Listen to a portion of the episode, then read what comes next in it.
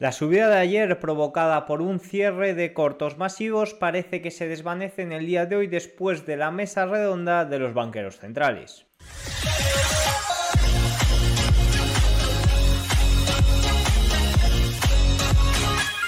Muy buenas a todos y bienvenidos un día más al cierre de Wall Street. En estos momentos son las 21.40 hora española, 15.40 horario ET. El día de hoy ha sido un día marcado sobre todo por esa mesa redonda que han llevado a cabo los banqueros centrales, el de Christine Lagarde del Banco Central Europeo, el presidente del Banco de Inglaterra, Powell de la Reserva Federal y el presidente del Banco de Japón. Ahora veremos sus comentarios más relevantes. También hemos tenido datos económicos de China que nos muestran algo ya evidente. Hay un gran problema en la recuperación china que parece que se está atascando. Y por otro lado también tenemos multitud de gráficos y datos relevantes como el interés de la deuda, un comentario de Deutsche Bank muy gracioso sobre Nvidia y Apple que sigue marcando nuevos récords de capitalización bursátil y de ponderación en el eh, S&P 500. Así que sin más dilación, vamos con lo importante, vamos con los datos más importantes del día. En pantalla ya sabéis un poco de publi, tenéis de Market A, un Sustack que, que, mando unas horas después de la publicación de este vídeo con el resumen y los datos más importantes de la sesión de hoy para que tú como inversor puedas tener toda la información relevante a tu alcance. En el día de hoy empezamos comentando los comentarios de los banqueros centrales. Christine Lagarde, todavía tengo terreno por cubrir. Si la línea de base se mantiene es probable que hagamos una caminata en julio, una subida de tipos en julio. No ver suficiente evidencia tangible de caída de la inflación subyacente. No considero la pausa de tarifa, la pausa en este momento. La industria manufacturera no ofrece grandes esperanzas de una fuerte recuperación. Puede haber subestimado la resiliencia de la economía. Bailey del BOE. La economía del Reino Unido resultó ser mucho más resistente. ¿Perdona? Los datos mostraron signos claros de persistencia de inflación, obvio. Hará lo que sea necesario para llevar la inflación al objetivo. El Brexit no es parte de una fuerte historia del mercado laboral. La inflación subyacente del Reino Unido es mucho más pegajosa. 8,7, mismo dato que el mes anterior por encima de lo esperado 8,4% en el mes de mayo. Ya sabemos que se espera una subida de 50 puntos básicos para la próxima reunión. No, pronostica una, no pronostica una recesión, es necesario vigilar de cerca. Respecto a Powell de la Reserva Federal ha comentado la política no ha sido restrictiva durante mucho tiempo. Gran mayoría para dos aumentos de tasas más en el diagrama de puntos, es decir, espera dos subidas más de puntos. Creemos que se avecinan más restricciones impulsadas por el mercado laboral. No quitaría de la mesa moverse en reuniones consecutivas. La buena tasa de inflación ha bajado durante seis meses. Desinflación significativa en la tubería de los alquileres, pero llevará tiempo. Se refiere al shelter, que ya sabéis que va mucho más retrasado. Necesitamos ver más ablandamiento en el mercado laboral. No veo nada que nos haga querer ajustar la velocidad de ajuste del balance ahora mismo. No nos vea volviendo al 2% este año próximo. Veo que Estados Unidos está progresando. UEDA, UEDA del Banco de Japón, la inflación subyacente está por debajo del objetivo. La inflación salarial consiste con la inflación TGT está muy por encima del 2%. El yen está influenciado por muchos factores, política global. Si estamos razonablemente seguros acerca de la segunda parte del pronóstico de la inflación, sería una buena razón para reconsiderar el cambio de política. La economía se expandirá ligeramente por encima del potencial durante algún tiempo. El Banco de Japón muy suave, el resto de bancos me han parecido un poco en la línea dura. Quizás Inglaterra sí que es cierto que tiene una situación un poco peor, pero sobre todo el Banco Central Europeo y, y Powell me han parecido que han estado en una línea dura, pero al final es algo que vienen demostrando en sus últimas comparecencias, por lo que desde mi punto de vista no ha sido nada raro estos comentarios. Sí que es cierto que ha habido volatilidad en el mercado y que finalmente a última hora, a falta de 17 minutos para el cierre en estos momentos, está en negativo el S&P 500 0,15%. Pero ya veremos el cierre de mercado. Datos chinos, los beneficios industriales. Fijaros, las ganancias obtenidas por las empresas cayeron un 18,8% interanual en los cinco primeros meses de 2023. Esta cifra pone de manifiesto el estancamiento de la recuperación económica, la debilidad de la demanda y las presiones sobre los márgenes.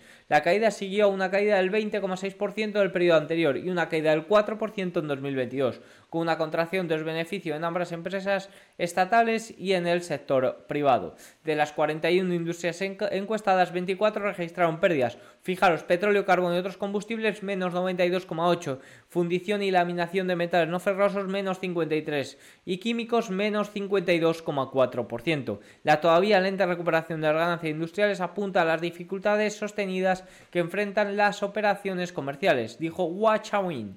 del Banco del Instituto Económico de China. Interés de la deuda, fijaros, dato muy importante, dato muy relevante. Los intereses de la deuda a 12 meses ascendieron a poco menos de 600.000 millones en mayo. Esto fue superior a los 350.000 de principios de 2022, hace menos de 18 meses. El gobierno ha agregado 250.000 millones más en gastos por año solo para el servicio de la deuda. Esto es solo el comienzo de una tendencia alcista, con base en los pagos de intereses actuales. El Tesoro está pagando menos del 2% de interés sobre la deuda total, pero gran parte de la deuda actualmente en los libros se financió a tasas muy bajas, antes de que la Fed comenzara su ciclo de alzas. Todos los meses parte de ese papel de muy bajo rendimiento vence y tiene que ser reemplazado por letras, pagarés y bonos que rinden mucho más alta. Eso significa que los pagos de intereses aumentarán rápidamente a menos que las tasas bajen. Si miramos la venta del Tesoro el 26 de junio vemos la magnitud del problema. El Tesoro vendió 162.000 millones en valores con 120.000 millones en letras del Tesoro a corto plazo con altos rendimientos, 58.000 millones en letras a 6 meses con un rendimiento de inversión de 5,45%, 62.000 millones en letras a 3 meses con un rendimiento de inversión del 5,3%, 42.000 millones en letras a 2 años con un alto rendimiento de 4,67% en medio de una demanda muy fuerte. Los rendimientos a largo plazo se mantienen muy por debajo de los rendimientos a corto plazo. Conclusión, los intereses de la deuda estadounidense van al alza. Uno, porque tienen muy bajos rendimientos y dos, porque al refinanciar debido a los altos tipos de interés, este tipo de interés es mucho mayor a la rentabilidad que se saca por el activo. Tasa de inflación en Italia, un dato quizás menos relevante, pero también importante comentar. Cayó al 6,4% a la más baja en 14 meses, por debajo de las expectativas del 6,8% y significativamente menor desde el 7,6% esperado anteriormente. De momento, las cifras de inflación en la eurozona nos están dando muy buenas noticias. También es cierto que la economía se está desacelerando a unos niveles bastante, bastante grandes. Ya vimos los PMIs, como por ejemplo el PMI manufacturero alemán, por debajo de la zona de 42, que es una gran contracción. Cambio en las existencias de petróleo crudo de Estados Unidos. Los inventarios de petróleo petróleo crudo cayeron en 6,603 millones de barriles en la semana que finalizó el 23 de junio, más que las expectativas del mercado de descenso de 1.757 millones, según mostraron los datos del informe de la EIA. Esto ha hecho, ha impulsado al petróleo que ha llegado a subir casi un 2%. Más cosillas, eh, Estados Unidos, sin duda, la noticia quizás del día junto a la mesa redonda de los banqueros centrales que ha afectado ligeramente al mercado porque al final muchas de estas compañías, sobre todo la más afectada es Nvidia y tiene bastante peso, eh, bastante ponderación el S&P 500, Estados Unidos considera nuevas restricciones a las exportaciones de chips de inteligencia artificial a China. La administración Biden está considerando nuevas restricciones a las exportaciones a medida que aumentan las preocupaciones sobre el poder de la tecnología en manos de rivales estadounidenses, según personas familiarizadas con la situación. El Departamento de Comercio podría actuar a principios del próximo mes para detener los envíos de chips fabricados a Nvidia por Nvidia y otros fabricantes de chip a clientes de China y otros países de intereses sin obtener primero una licencia, dijeron personas relacionadas con el asunto. La acción sería parte de las reglas finales que codifican y amplían las modificaciones de control de exportación anunciadas en octubre dijeron personas familiarizadas con el asunto. Se trata de una noticia al Wall Street Journal y sin duda ha afectado a la cotización de Nvidia que ha llegado a caer más de un 1,2%. Gráficos a comentar. Número uno, ¿qué sucedió en el día de ayer? ¿Por qué subió tanto y tan fuerte el mercado? ¿Era un rebote? ¿Era el inicio de, nuevo, de, un nuevo impulso que superaría los antiguos máximos? Pues según Goldman Sachs lo que hubo ayer fue simplemente un cierre de cortos. Fijaros, la canasta de los valores que, ellos agregan los valores en diferentes índices y demás, pues la canasta, este índice de, de acciones más cortas subió un 4% desde sus mínimos, lo que significa que la mayoría de subidas estuvieron en estas acciones con mayor porcentaje de cortos y, la subida es debido a estos cierres. Eh, número 2. El crecimiento del dinero M2 de la eurozona se desacelera al 0,3%, el más lento de la historia, en una señal prometedora para la inflación y para la recesión, que ya estamos en ella, recordemos, en la eurozona. Fijaros este dato relevante de Deutsche Bank. Voy a ser totalmente honesto, no tengo ni idea de cómo valorar Nvidia, teniendo en cuenta que ya es la sexta compañía más grande del mundo si importa a nivel macro, mientras pienso que la inteligencia artificial será transformadora, la valoración parece estirada. Y lo cierto es que es así. La valoración está muy, muy estirada y por más que haya inteligencia artificial, desde mi punto de vista, esto tiene que tener una corrección. Recordemos que el metaverso también era el futuro, las criptomonedas también era el futuro y al final todo acabó en eh, una severa corrección del mercado. Severa o no, sí que es cierto que debe de haber una corrección y ya dejamos para otro momento el debate de si la inteligencia artificial es una realidad, es una mayor realidad que el metaverso o las criptomonedas. Desde mi punto de vista, más que el metaverso, sí que lo es. Gráfico muy relevante, fijaros, muestra cada inversión desde 1980, cada inversión de la curva a 10 años, a 10 y 2 años, es decir, el rendimiento del bono a 2, a 10 y a 2 años, perdonad, eh, las últimas cuatro recesiones no comenzaron hasta que la curva invertida volvió a una lectura positiva. La curva de rendimiento se ha invertido durante más de 12 meses y es mucho más profunda